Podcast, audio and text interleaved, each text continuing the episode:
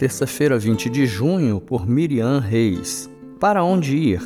Simão Pedro lhe respondeu: Senhor, para quem iremos? Tu tens as palavras de vida eterna. Nós cremos e sabemos que és o Santo de Deus. João 6, versos 68 e 69.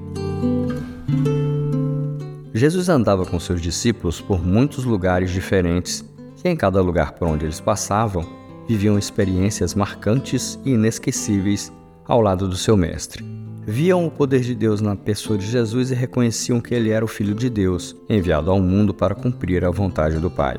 Como não ficar maravilhado com a multiplicação de pães? Como não se admirar com quem tem poder de andar sobre as águas? Trabalhar não pelo pão que perece, mas pela comida que permanece para a eternidade, era apenas um dos muitos ensinamentos de Jesus para os discípulos e a multidão que o seguia. Quando Jesus discursou mais uma vez sobre sua vida, quem ele era e para que veio, quem seria salvo e a única maneira de ser salvo, sem demora muitos de seus seguidores foram embora, pois achavam que o discurso era muito duro, difícil de ouvir e de praticar.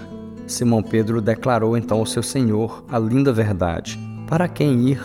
Só o Senhor é o caminho, aquele que tem as palavras de vida eterna, o único capaz de guiar e salvar todo o que crê para onde ir se não seguir a Jesus? Qual caminho você está buscando? Somente em Jesus podemos encontrar a vida eterna. Ainda que o caminho seja duro ou cercado de perigos, ainda que haja necessidade, tempestades ou abandono, tendo Jesus ao nosso lado, sabemos qual é o caminho certo.